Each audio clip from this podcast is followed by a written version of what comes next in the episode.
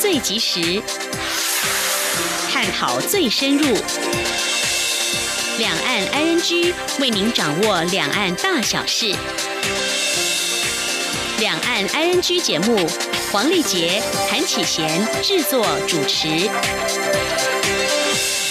各位听众您好，我是韩启贤，我是黄丽杰。今天是二零一九年八月二十二号星期四，欢迎收听每周一到周五播出的两岸安居节目，一起掌握两岸最硬的新闻焦点，还有交流互动。今天节目一开始，先欢迎大家了解重点新闻，包括青台白露袭台几率高，气象局预估明天发海陆警。首波大选政见，韩国瑜表示有条件支持重启核四。韩国瑜抛重启核四议题，蔡总统说要先回答核废如何处理。数位身份证明年十月起换发，未来将有虚拟识别功能。掌握新闻重点过后，在今天稍后将会连线访问中央社驻上海记者陈嘉伦。我们有三个焦点，包括有意前往中国大陆。要担任艺术经理人的话呢，怎么样来掌握中国大陆的市场趋势？还有有一些可以来加强训练的学习管道呢？另外，两岸广泛运用三 D 电影技术，在各个领域行业，目前中国大陆已经有业者大胆挑挑战用三 D 列印来盖房子的，能不能够成真呢？还有香港持续发起反送中行动，中国大陆目前。是以哪些方式来推波标语，展现爱国行动来抗衡呢？稍后告诉你。至于在节目第三单元万象安居中，今天我们来关心哦，数位身份证预计将自明年十月起全面换发，新版的身份证有哪些功能？未来是否会和其他证件结合呢？另外，一些业者推出促销时会结合消费者身份证件上的号码，如有指定的数字就可享有优惠。另外，在中国大陆，警方在核查身户口身份资料时，发现居住两地。不同姓氏两名女子长得十分相似，进一步调查竟是失散二十多年的双胞胎。详细情形稍后告诉您。我们接下来先来关心今天的重点新闻，轻松掌握的新闻 I N G。今年第十一号台风白露，今天上午已经来到鹅銮鼻东南东方一千多公里的海面上，持续朝西北方向移动，逐渐接近台湾。中央气象局预估，明天晚上之后，白露就会靠近台湾东半部及巴士海峡一带，袭台几率相当高，因此不排除明天上午就会先发布海上警报，并于下午过后发布陆上警报。请听记者吴丽君的报道。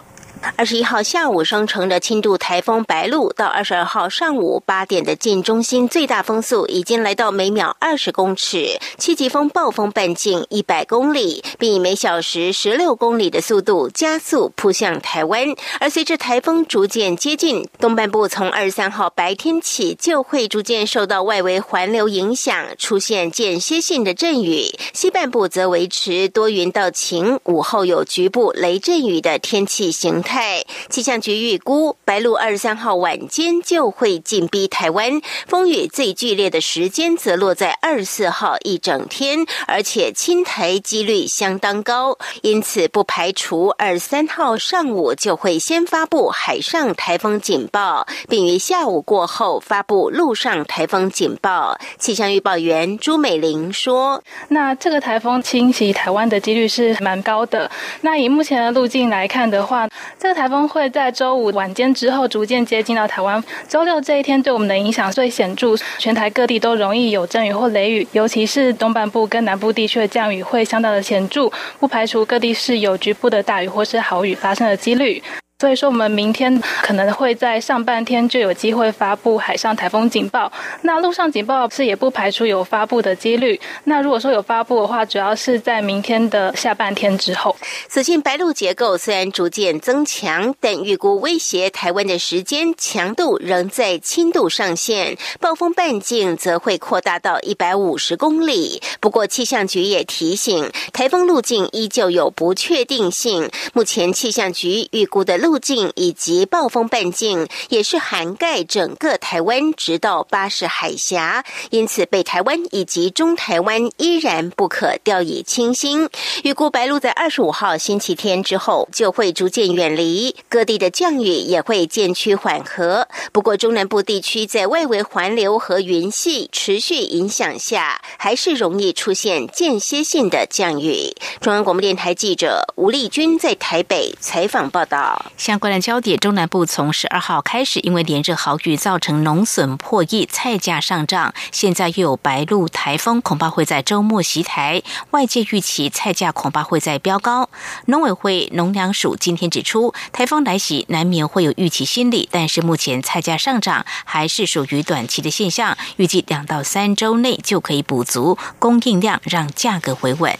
另外来关心，第七十四届联合国大会预定九月十七号开议，二十四号到三十号举行总辩论，主题是激励多边努力消除贫困、促进优质教育、气候行动及包容性。根据了解，我政府今年除了将积极推案争取国际社会支持台湾参与联合国体系，也将配合总辩论主题，持续向国际社会及联合国社群展现台湾是有能力也有意愿协助落实联合国永续发展目标的负责任、肯贡献。伙伴，我政府更会审慎评估国内外情势，提出最符合国家利益的做法，不排除任何可能选项。经济部工业局与台湾厂商正在泰国参加东协智慧城市网络研讨会与展览。不料今天在开幕会议上，主办单位因为受到中国抗议，台湾馆名上有“经济部”三个字，要求立即撤下馆名。对此，无理要求我方官员立即表达强烈抗议，并且离席。经济部系统整合推动办公室强调，台湾资通讯实力国际不容忽视。中国藐视台湾国格，强制要求主办单位。撤差管名时。视为无理的举动，我方表达高度不满跟最严正的抗议。驻泰代表处也表示，将会继续向台方表达抗议及沟通，希望能够顺利解决。在处理过程当中，驻泰代表处除了跟泰国政府相关单位及台湾参展单位保持密切联系，并请我方团员秉持维护国家尊严原则处理本案。驻处同时也要求中国勿再打压及干涉台湾和泰国发。展经贸和科技实质关系，伤害各方利益以及台湾人民的情感。中国限制陆客自由行，八省市也紧缩团客配合，恐影响台湾的观光业。蔡英文总统今天二十二号在脸书贴文表示，有分散风险观念人都知道，鸡蛋要放在不同的篮子，而台湾的观光发展就是朝这个方向努力，不走前朝的老路。总统指出，过去三年政府努力开发更多元的客源，虽然中国旅客有些下滑，但日本、韩国、欧美、西南向国家旅客都大幅成长。去年来台旅客人次更突破一千。千一百万，连有类似困扰的韩国都来台湾取经。事实证明，不依赖单一国家旅客，台湾的观光产业体质会更健康，有更长期稳定的获益。所以他希望特定媒体不要把依赖中国这种说给就给、不给就不给的施舍，当做发展观光的唯一途径。蔡总统并强调，陆客不来，我们靠自己，均衡客源，扩大内需，提高消费，协助中小型业者存续及转型，就是政府一直努力的方向。总统指出，前几天他。便和日本的人气 YouTuber 三元 Japan 合作，用美食宣传台湾，用珍珠奶茶拼观光，邀请日本朋友多来玩，拼观光做就对了。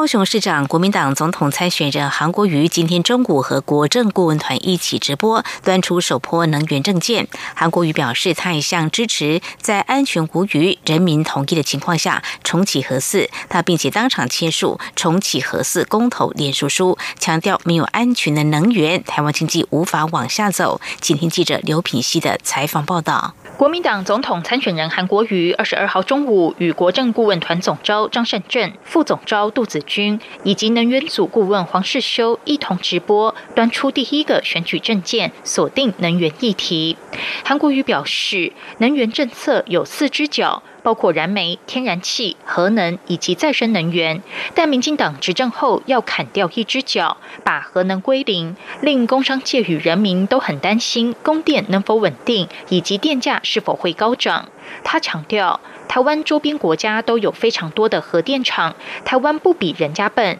是因为把能源议题泛政治化。韩国瑜表示，他多次表明，在安全无虞、人民支持的条件下，支持重启核四。他并当场签署由黄世修发起的重启核四公投，呼吁大家响应。他说：“对核四，我是一本初衷，二十多年来都是有条件的支持。这个条件。”是人民同意、安全不害怕的情况之下，我一定支持，因为台湾什么都没有，台湾的土地只占全世界万分之三，台湾两千三百万人口占全世界千分之三，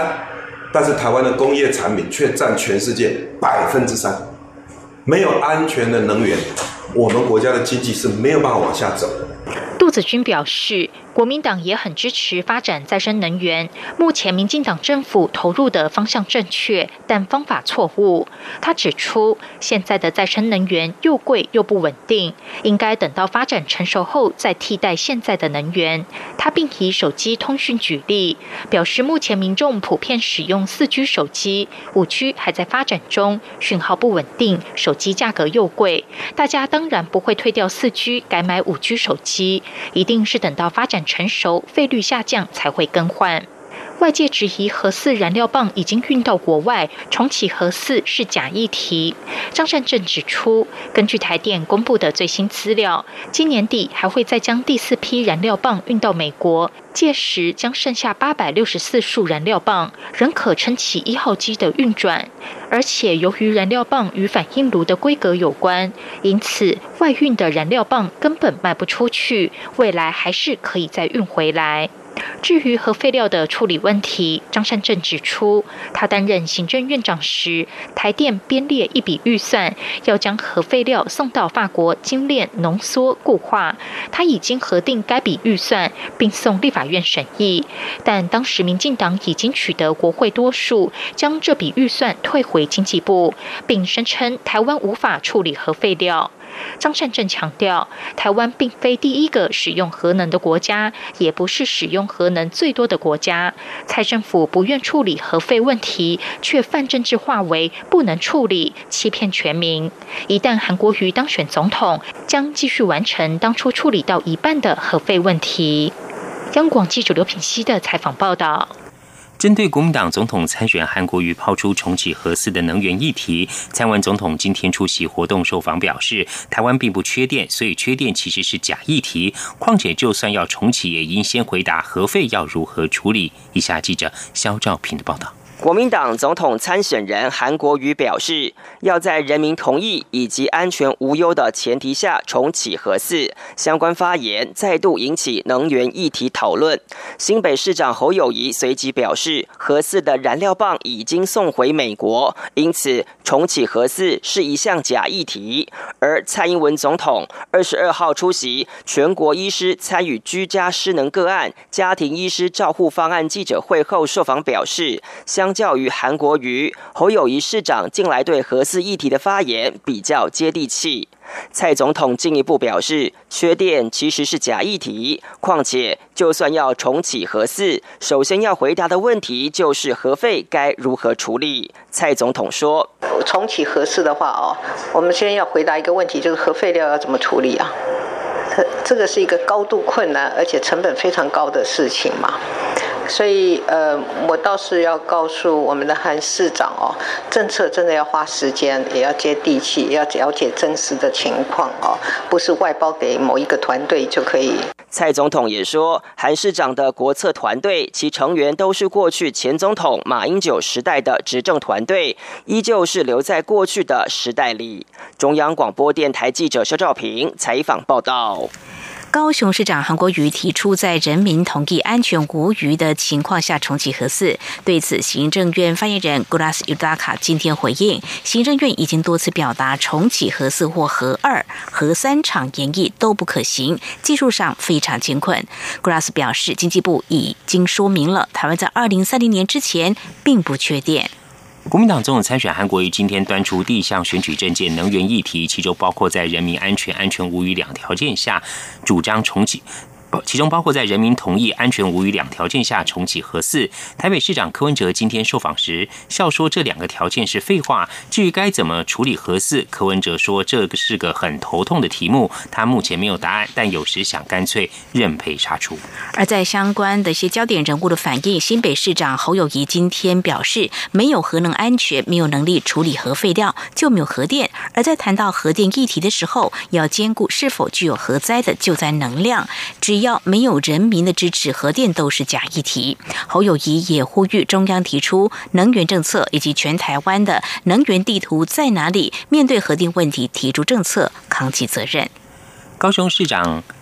国民党总统参选韩国瑜今天与国政顾问团一起直播，端出首波选举政见，锁定能源议题。韩国瑜认为，台湾必须要有充裕、稳定、不中断且价格平稳、合理的能源供应，才能支持民生与经济的长远发展。因此，他提出五项政策主张。韩国瑜的国政顾问团总召张善政进一步说明五项政策主张内容。张安指出，第一是要重新检讨台湾能源发展的合理目标和策略，必须考虑能源的技术发展要具备商业化的成熟度。不宜能用意识形态决定，导致电价飙高。其次，要提高国家能源安全，以免像是天然气从国外运来台湾时，因为天然或军事因素而受阻。也要减少跨区供电，不要拼命把中南部的电往北送。张善政表示，另外三项主张包括逐年减少燃煤发电，降低空气污染，推动产业转型及核能，降低用电成长，以及遵守公投决定，落实以核养绿策略。他指出，民进党政府要在二零二五年达到非核。家园目标，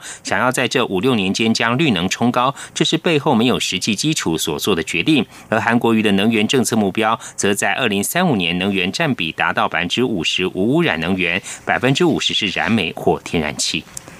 高雄市长、国民党总统参选人韩国瑜透过网络直播端出首波的能源政见，也签署了重启核四公投联署书。不过，经济部次长曾文生今天回应，除了核四之外，这些能源政策，民进党早就在做，不用等到二零二零年。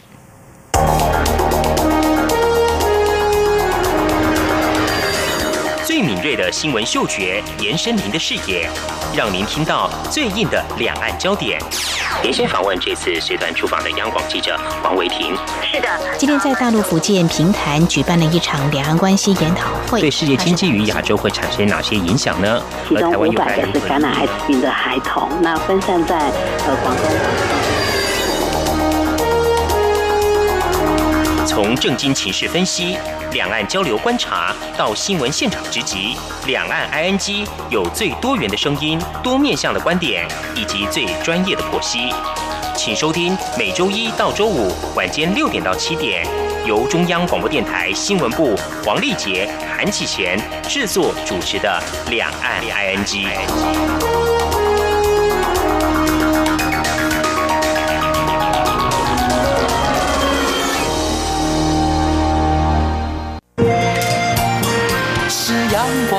膀打开了世界之窗是阳光翅膀，环绕着地球飞翔。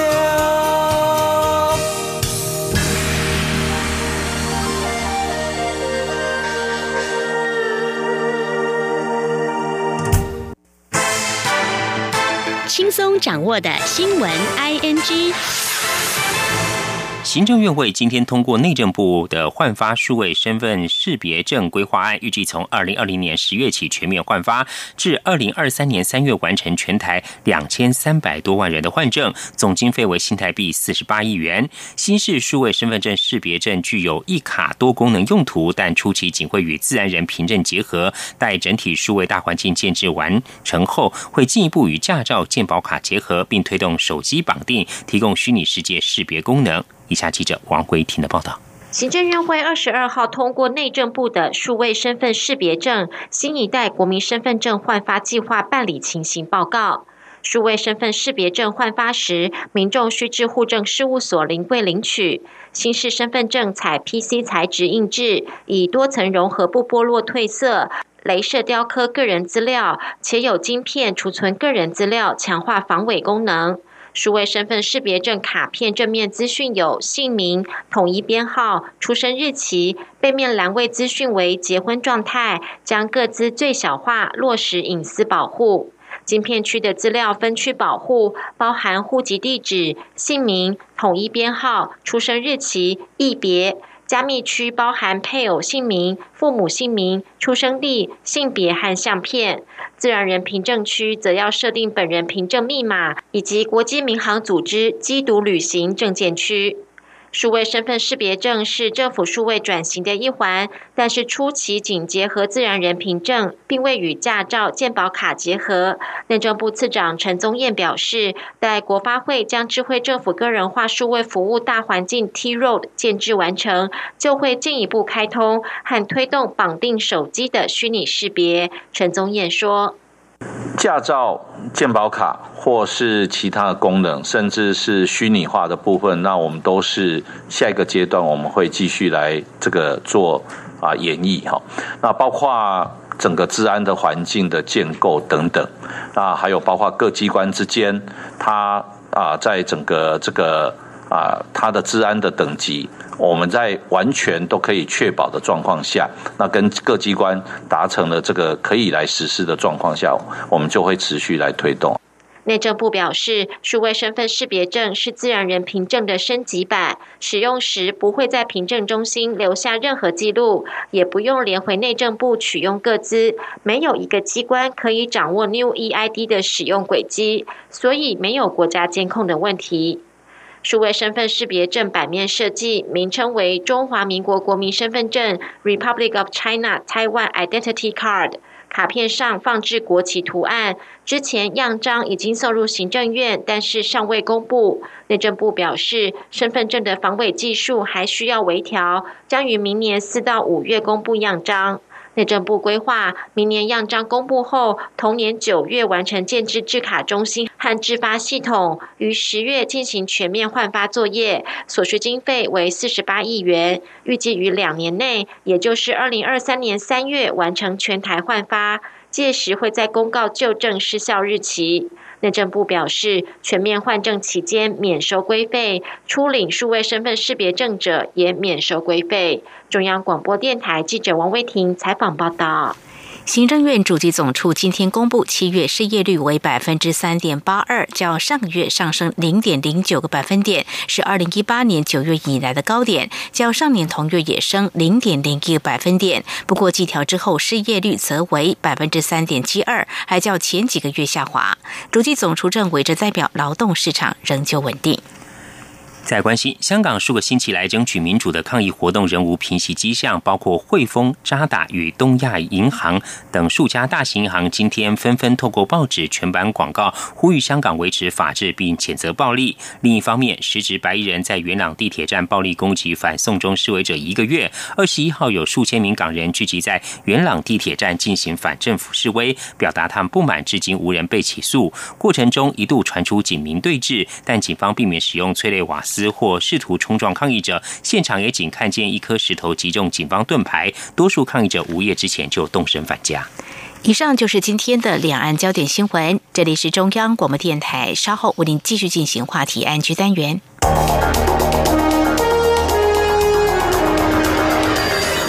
最敏锐的新闻嗅觉，延伸您的视野，让您听到最硬的两岸焦点。连线访问这次随团出访的央广记者王维婷。是的，今天在大陆福建平潭举办了一场两岸关系研讨会，对世界经济与亚洲会产生哪些影响呢？其中五百个是感染艾滋病的孩童，那分散在呃广东。从正经情势分析。两岸交流观察到新闻现场直击，两岸 ING 有最多元的声音、多面向的观点以及最专业的剖析，请收听每周一到周五晚间六点到七点，由中央广播电台新闻部黄丽杰、韩启贤制作主持的《两岸 ING》。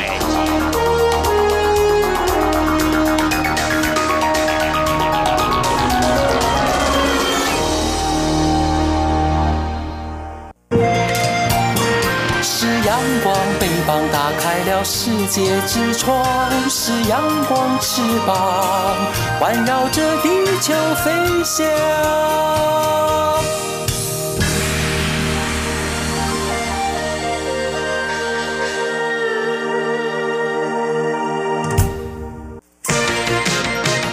您最想关心的话题，ING。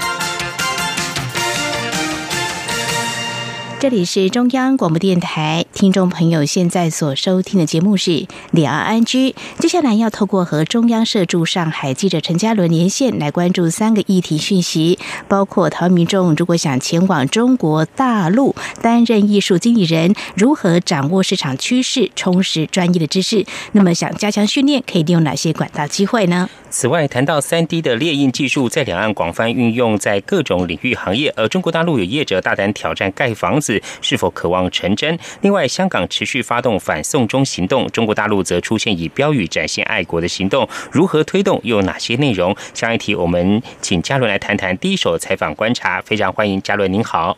主持人好，听众朋友大家好，好，非常欢迎嘉伦。嘉伦，首先我们先来谈艺术方面啊这个话题哦。台湾的艺术家或者是表演艺术团体，其实我们知道多年来都已经在像上海还有北京啊一线城市或其他的城市来演出哦。相信在中国大陆应该有相当的艺术。欣赏人口哦，不过市场到底有多大？又看好哪些市场？需要哪些人才？那么你最近呢采访了两岸怎么样来合作培训青年艺术经理人哦？是不是请你来告诉我们他们怎么样搭建这样的学习平台？还有对这个领域的产业发展又有哪些看法呢？嗯，其实像我在上海生活啊，呃，常常就会一打开那个手机，就会看到有一堆那种艺文活动哦，艺术类的啦，展览啊，每天就是一直推送。那所以我们可以感受到说，哎，好像在民间哦有需要这样子的一个艺术活力啊，然后也造就了相关就业市场。那我是前几天呢去采访一个青创院哦，好，像是一个台资企业在背后支持出资成立的，叫青创院沪台交流中心哦。呃，他们就为了这个市场需求呢，还特地开了一个。艺术经理人课程的培训，哈，那我觉得很有意思的是说，民间也可以看到说有类似的商业课程会开课这样，但是收费都很高，对，因为艺术嘛，我们都知道说它是难以估价，所以呃，开课来培养这些哦经理人哦，它的价格哦其实也都蛮贵的，可能对一些想要跨足这个行业的年轻人来说，其实是有一点门槛的哈，所以呢，我就那一天去采访了呃免费的艺术经理人培训课程。呃，才知道说这个是一个台商出资成立的一个交流中心，它主要是招募在上海的台湾年轻人。如果他在上海像是工作啦或生活啦等等哈，创业你遇到一些问题的话呢，都可以来交流中心咨询。那他们特别开了这个艺术的课程，就是为了吸引这个市场需求。那他们这个成立的方式，我就或者说，哎，那你们课程是免费的啊？虽然说你们老板很愿意出钱哦，但是其实应该也是需要一些社会资源，然后就是呃大。家彼此互相串联，来让这个课程更丰富啊。然后执行总监呢就跟我说呢，他们其实呢就是去找一些像是有一些台湾的企业啦，哈，在上海呢也开始在承揽一些艺术博览会这样子。那他就说呢，当这些台商知道说哦，青创院呢他们愿意开设这个艺术经理人的课程哦，也都很大方的，就是愿意去提供这些讲师的人才。好，然后也企业这些台湾在上海的这些艺术相关的企业哦，也都很愿意去提供未来这些学员啊，他们结训之后呢，就会有一个可以实际操作的平台。比方说，我刚提到的这个台湾企业哦，它也是一个台湾的企业，这样，它就是在上海城市艺术博览会哈，这背后也是一个台商。嗯，那他就跟我提到说，他的董事长就是邱红俊先生，他就跟我提到说，其实他们的艺术博览会过去已经连续。去举办了七八年，那他就说他们主要就是会跟一些当地的旅馆啊，哈或酒店、饭店业结合，就让这些青年艺术家的作品哦，可以在这些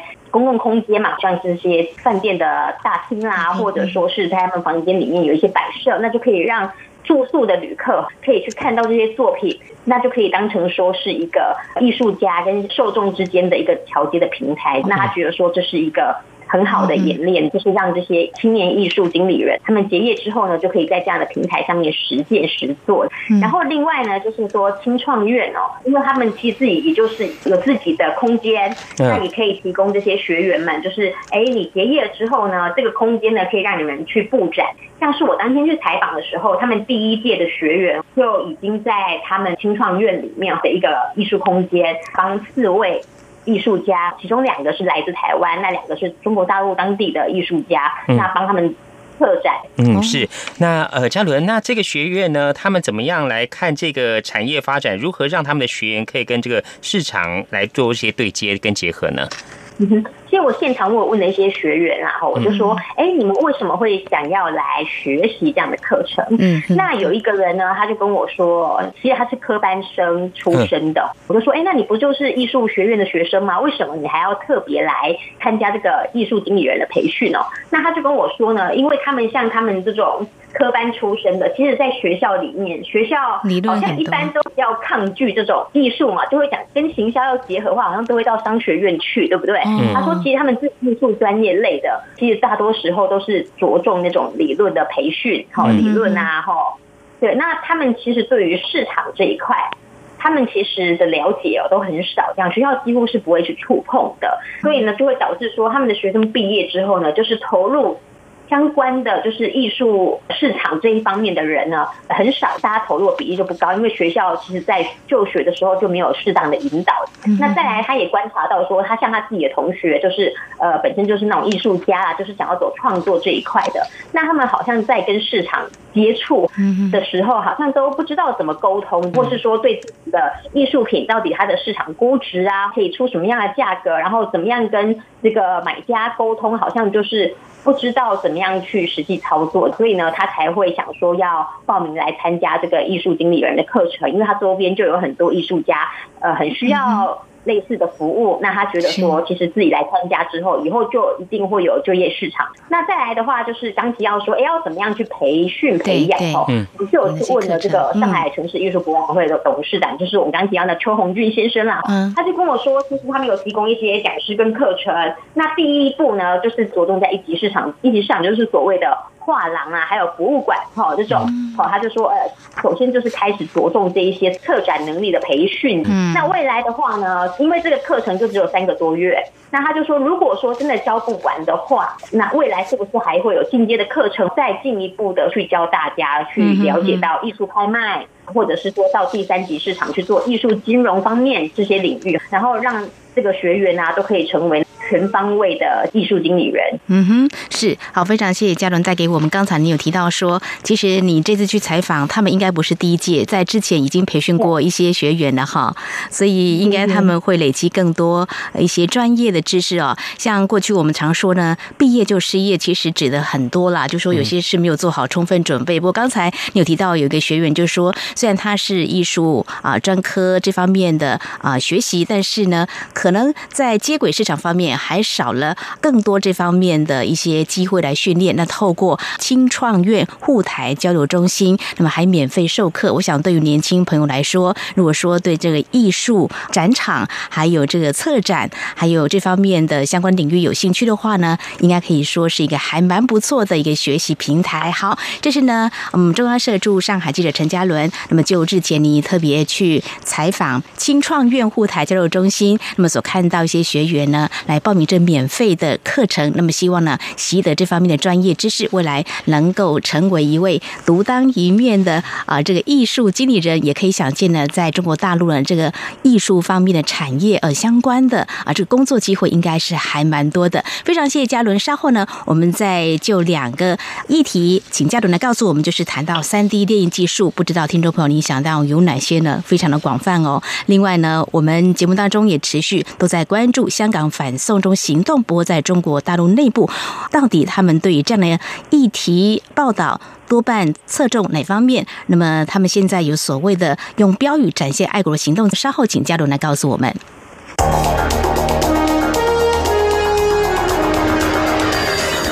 最敏锐的新闻嗅觉，延伸您的视野，让您听到最硬的两岸焦点。连线访问这次随团出访的央广记者王维婷。是的，今天在大陆福建平潭举办了一场两岸关系研讨会，对世界经济与亚洲会产生哪些影响呢？其中五百个是感染艾滋病的孩童，那分散在呃广东。从正经情势分析。两岸交流观察到新闻现场直击，两岸 ING 有最多元的声音、多面向的观点以及最专业的剖析，请收听每周一到周五晚间六点到七点，由中央广播电台新闻部黄丽杰、韩启贤制作主持的《两岸 ING》。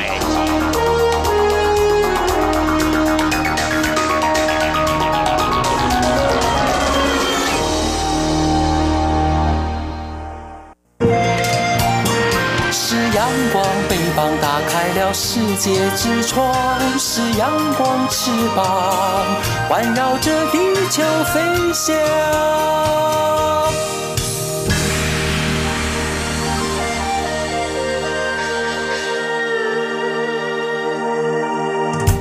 这里是中央广播电台，您现在所收听的节目是两岸居。我们今天节目中连线访问中央社驻上海记者陈嘉伦。接着我们来关心哦，随着三 D 技术的发展和普及哦，根据报道，有很多的物体和场景呢，再也不只是停留在想象阶段，而有不少惊人突破，像是服装设计啊、乐器、身障人士义肢，还有犯罪现场的建立等等哦。而在中国大陆，已经有业者瞄准了建筑产业。呃，嘉伦，您日前呢也进行了相关。的采访哦，他们有哪些的技术条件？呃，可以来盖这个建筑呢？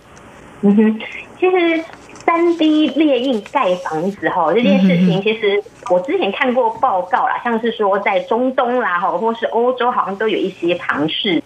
那这一次呢，就觉得说还蛮新奇的，就是在那个上海有有这样的采访机会。其实这间公司哦，它叫银创建筑科技，它是在专门研究这种建筑新材料的。那他就邀请呃台媒啊，哈，就是还有一些外国媒体一起去参观他们三 D 列印盖房子的技术哦。那他们有一个噱头，就是说，哎，他们那个年底哦，就要在上海盖。好一座号称全球最大用三 D 列印盖出来办公室的七栋楼的那个建筑群哦，我听起来就觉得哇，好好耸动哦，然后我就很想去看一下。然后根据老板的介绍哈，我就说，哎，那你们为什么会想要去做这样的一个尝试啊？哈，他就跟我说，哎，这当然就是一个世界的趋势嘛。现在三 D 列印就是好像是无所不能用。然后他就跟我说呢，最主要如果用三 D 列印来盖房子的话哦，就是可以省掉很多的人力跟成本，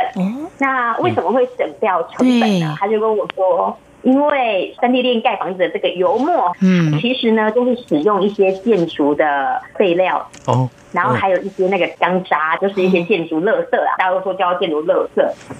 那他们就说这个东西都可以重新的使用，然后变成那个三 D 列印盖房子的原料。然后呢，去把这个房子再次的盖出来，所以呢，就是很环保啦，哈，然后也可以省一些成本。那再来的话呢，就是他人力也可以非常的节省哦。他就跟我说呢，比方说号称全球最大的办公室建筑群哦，他说有一点五万平的建筑面积哦，哈，那你只需要九个工人、三台机器，然后一台印表机，然后花一年的时间就可以把这个房子盖出来，这样子，速度好快。那我就，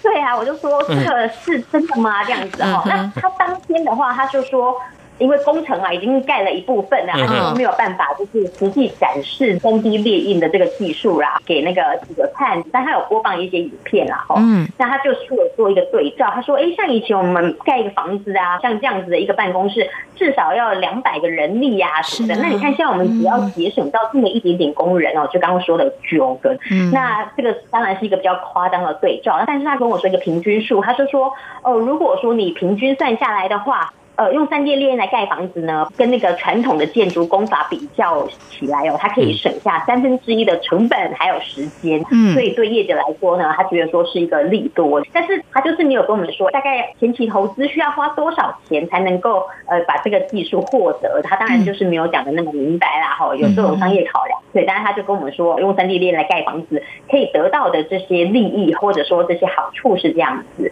但是呢，其实在场的记者也都很好奇，因 为我相信主持人也是，就会觉得说，哎，你用这个建筑垃圾哈、建筑废料去盖出来的东西，还有用钢渣去盖出来的东西，坚固，大家因为想说到底安不安全？对呀。那其实我们也问到他这个问题。那其实老板他其实他自己也蛮坦白的啦，他就说呢，中国现在哦还没有相关的国家标准来。对这个三 D 立印盖房子去做那个规范，嗯嗯，对，那所以他就说，呃，其实，在验收方面啦，哈，的确是相当受到严格考验。我们刚刚说嘛，他这一次盖的是一个办公室，我就说，那你们之前有运用在其他盖那个民宅吗？对对对，就是居民房。他就跟我说有，他们之前在苏州有盖了别墅，但是他也跟我特别强调说，其实毕竟是如果是人住的嘛，当然三个国家安全性很重要。对对对。那所以他就说，他们其实现在主要的应用还是在一些其他的公共建设上面，像是说，嗯，公车亭，然后还有一些桥梁，不是那一种呃车子在开的桥梁，而是说呃那个园艺造景啊，哈，或者说是一些公园里面的那个小桥啊，哈，他就说其实他们现在就是主要呢会去承揽相关的业务，然后这些公车亭也是实际已经在上海的郊区哦，已经实际的被使用。那现场当然也有展示出一些作品，很有意思可是，你可以看到说这些在三 D 列印。盖出来的东西，它外面都会一层一层的纹路，这样像那个鸡蛋糕一样堆叠上。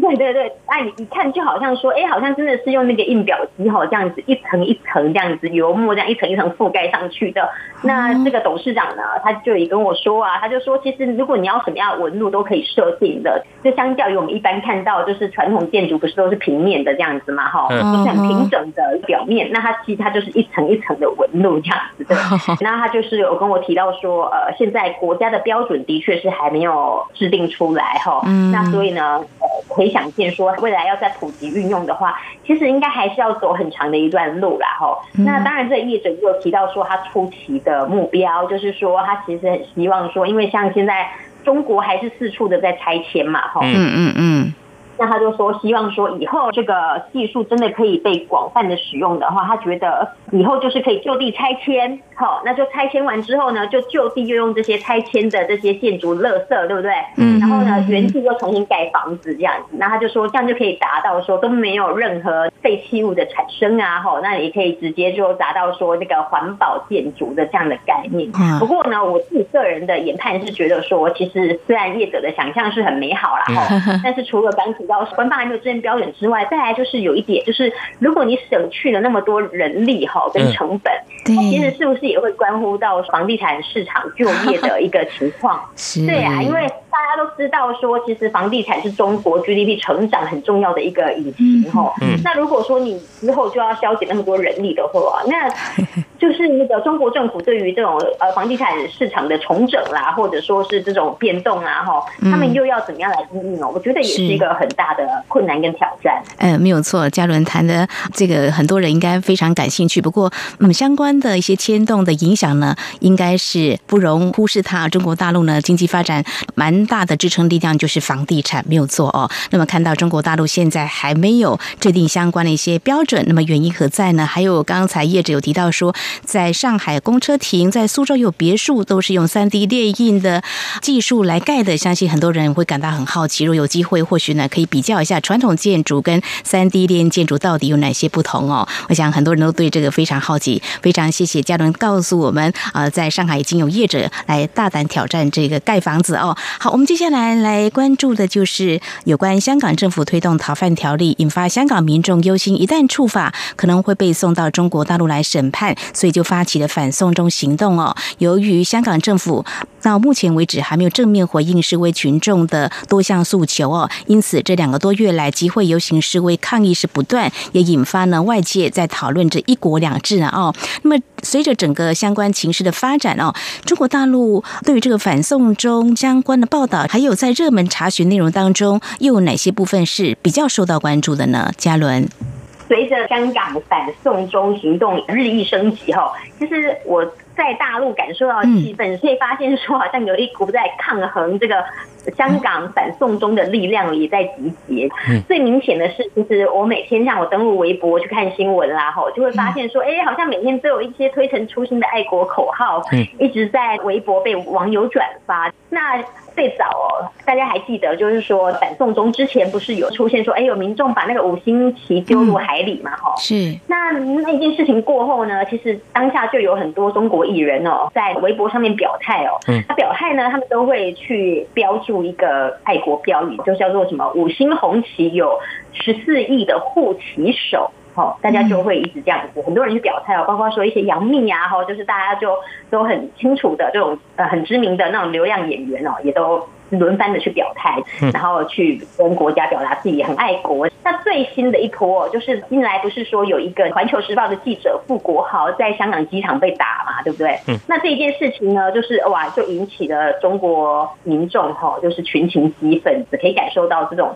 好像大家就开始有一点在仇视或者说在敌视香港。嗯。那他们呢，就又出现了一个新的爱国口号哈，那这个叫做“我们都有一个爱豆”。名字叫阿忠，好，那爱豆呢就是 idol，就是那个偶像的那个中物，他们就直接音译这样子，然后就我们一个一个爱豆名字叫阿忠，这个标语呢现在在微博上面就是很火红的，大家就会一直去转发。那这个标语到底是怎么来的呢？就是因为我们刚提要复国好是一个原因嘛，那再来的话就是因为之前就是中国的艺人就开始表态说他们。呃，支持香港警察啦什么的哈，那就有很多人就会谴责这些艺人，就说：哎，你们怎么可以这样子忽略香港人对民主自由的诉求啦，对一国两制的落实？就是你们怎么可以这样公然的，就是去否认他们的这些诉求，然后表态说你支持香港警察？那。大家在谴责这些艺人的时候呢，这些艺人的粉丝也会很不高兴啊，就觉得说，哎，你为什么要对我的那个偶像开刀？所以呢，这些呃被昵称为“饭圈女孩”的这些中国网友就开始四处出征，然后去帮自己的偶像们去洗白啊、辩驳。当时候这些粉丝哦，他们就说他们要力挺他们心里面的那个阿中哈，阿中就是中国的昵称啦哈。然后所以呢。就从这样子哦，进一步又演变成说，就是由那个人民日报去发起的这个标语，就说，哎，那现在大家就来转发啊，哈，就一起来响应这个，我们都有一个爱豆，名字叫阿忠这个口号。嗯，是嘉伦。那呃，现在目前呢，在网络社群这个上面的话，这个哪些的议题是比较热门？像这个香港的议题的话，是不是也进入了这个热搜榜呢？对，像现在哦，就是每天就是打开微博都可以看到，好容易就有香港的有关议题登上了这个热搜哦。以刚刚我们就是去谈到说，这个我们都有一个爱豆，名字叫阿忠，他曾经在八月十六号就登上了那个微博热搜的第八名。呃，不止只有他哦哈，还有其他一些涉及香港的议题，包括之前有五个人涉嫌侮辱五星旗啊，后被香港警方拘捕。哎，这个也上了那个热搜榜，还有就是中国驻英国的大使，他就去播这个香港局势的短片，这个也是热搜榜哦。然后香港富豪李嘉诚，他不是登报，然后去为这个反送中就是有一些呼吁嘛，哈。这个当天呢，也在八月十六号当天也登上那个微博的热搜，所以你看微博热搜八月十六号当天前十名哦，就有四个是跟香港有关的。那如果说对照一开始就是六月九号反送中刚登场的时候，其实中国官方对于香港的这些示威行动都还是遮遮掩掩的嘛。那到现在呢，其实好像也已经是很难再去控制那个民众不要去知道这件事。所以其实我觉得中国官方的态度呢，或者说他们舆论风向，就官媒在操作。的时候，其实也就想说，那就反正既然大家都知道了，那我们就顺势来，呃，用我们自己的媒体框架来把这个香港的这个反送中的示威呢，包装成比较符合他们官方想要的调性啊，无外乎就是谴责啦，把民众视为是滥用暴力的一个角度来呈现。嗯哼，好，非常谢谢嘉伦带给我们啊，目前在中国大陆，那么对于香港反送中情势的一些报道，还有在这个网络社群，他们讨论比较多的啊，会有哪些焦点啊？那么在台湾相对的呢，大家会比较探讨自由民主这方面的一个焦点角度来看香港反送中。那么目前香港反送中情势呢，还是没有完全平息啊。那后续呢，会持续在节目当中为听众朋友们做进一步的关注。好，今天非常谢谢中央社驻上海记者。陈嘉伦带给我们除了这个议题之外呢，还有谈到呢，如果说我们的台湾的年轻朋友想要在中国大陆担任艺术经理人哦，得要先了解啊现在的市场发展，怎么样来充实专业知识。那么目前呢，两岸有合作的学习平台，免费提供啊这个专业的啊授课这方面的内容，让这些年轻朋友有机会一展这方面的长才。另外谈到三 D 炼技术，那么在中国大陆目前已经有业者大胆挑战盖房。房子啊不过呃，这个官方的制定标准好像还没有出来，似乎是业者跑得比较快，会不会是野蛮生长呢？哦，过去我们谈到很多啊，这个状况啊，像中国大陆对于啊一些产业的发展，都是呢，呃，先让他们。发展看看。那么之后呢，也许才会有一些制定标准会出来，我们也会做一些观察。非常谢谢嘉伦今天带给我们这三个议题的第一手采访观察，谢谢嘉伦，谢谢嘉伦，谢谢主持人，谢谢。最敏锐的新闻嗅觉，延伸您的视野，让您听到最硬的两岸焦点。连线访问这次随团出访的央广记者王维婷。是的，今天在大陆福建平潭举办了一场两岸关系研讨会，对世界经济与亚洲会产生哪些影响呢？其中五百个是感染艾滋病的孩童，那分散在呃广东。从政经情势分析。两岸交流观察到新闻现场直击，两岸 ING 有最多元的声音、多面向的观点以及最专业的剖析，请收听每周一到周五晚间六点到七点，由中央广播电台新闻部黄丽杰、韩启贤制作主持的《两岸 ING》。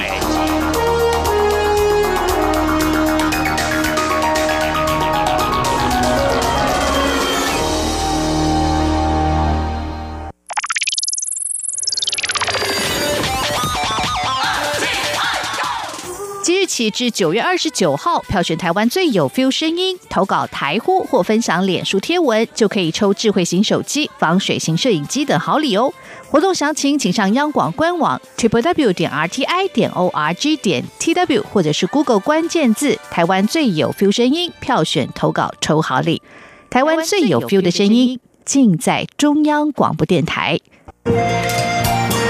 是阳光，翅膀打开了世界之窗；是阳光，翅膀环绕着地球飞翔。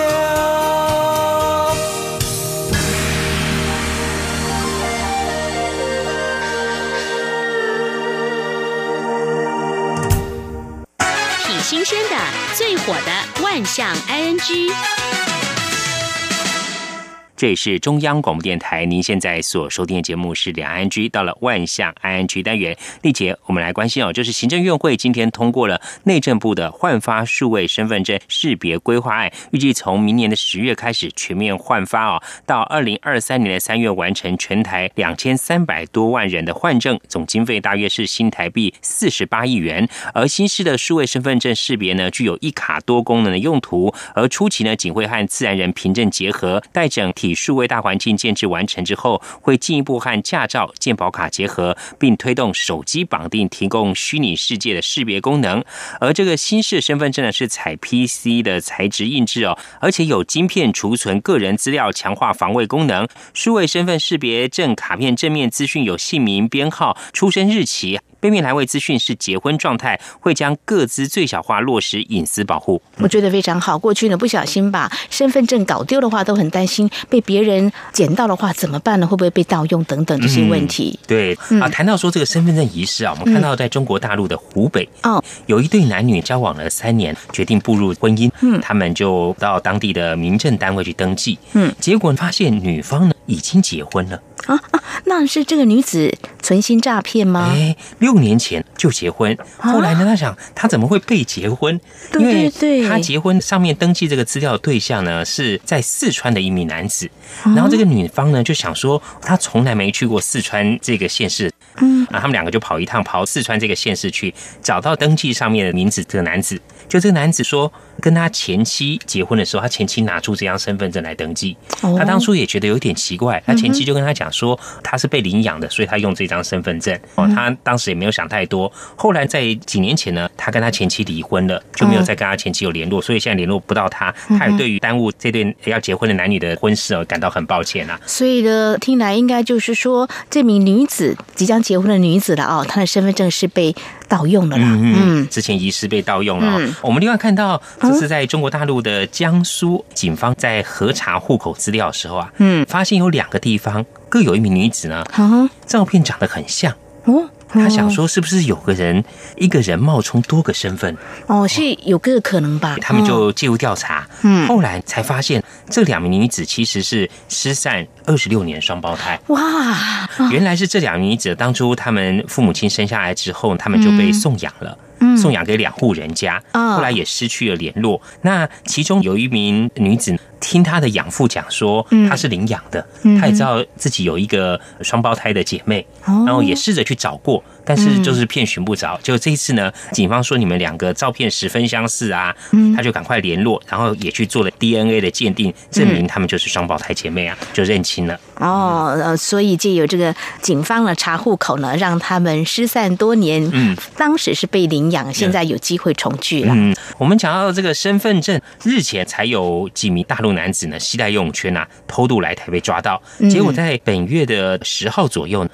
又有传出有一名大陆籍的男子，哦，带着四瓶可乐跟两包泡面，他游了来台湾，然后也被捕获。这个海岸的巡逻人员是用望远镜就在海面上看到一名可疑的人士。就锁定他了，他一上岸呢就把他抓到，结果他身上呢也没有身份证件、护照哦。询问之后才坦诚说偷渡到金门。像这个偷渡的话呢，应该有相关的法则。可以依法来做一些处理吧。对，因为这名男子呢没有依照合法程序入境哦，所以全案依照违反入出国及移民法还有国安法送地检署来侦办。那案巡队呢表示哦，就是说近期查获很多起这个大陆籍偷渡的案件哦，而且哦这游泳过来哦，这个是很危险的。嗯，所以呃相关海巡单位呢也秉持着维护国境安全哦，绝不容许说有这样的一个状况。呼吁哦，就说除了顾及自身安全，也不要心存侥幸啊。那另外也说，民众如果发现任何不明人士啊，游泳偷渡哦，跑来台湾的话，赶快打这个一一八的检举专线，共同维护海上的治安呢。嗯哼，我们刚刚讲这个身份证，之前有一名女网友到英国去拜访她的朋友，嗯就她朋友呢刚好买了一间二手房子，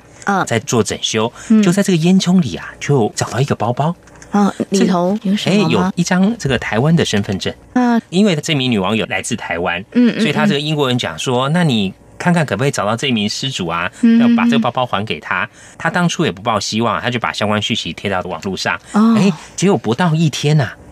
就有人跟他联络。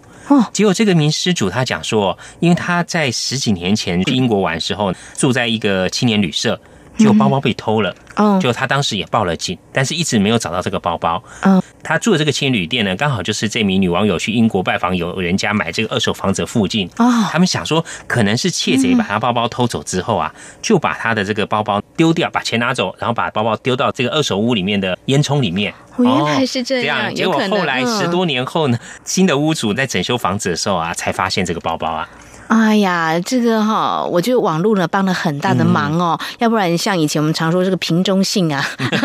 这个要飘几年哈。那当然是因为没有被发现十多年，后来透过网络很快的就找到这个失主。哇，所以呢，这个旅游也要特别留意，不是窃贼就是翻翻找找，然后他要东西拿走，其他就随便乱丢。嗯嗯，这包包里面还有这一张身份证，才可以找到这个失主。这冥冥中还是有这个缘分的哦。是啊，那另外这也发生在英国。嗯，国交警呢，他们有一天在路上拦检的时候啊，拦下一名男子，要求看他的驾照。结果呢，没想到对方拿这个驾照啊，让警方是哭笑不得。怎么了？他拿出了一个卡通人物的驾照。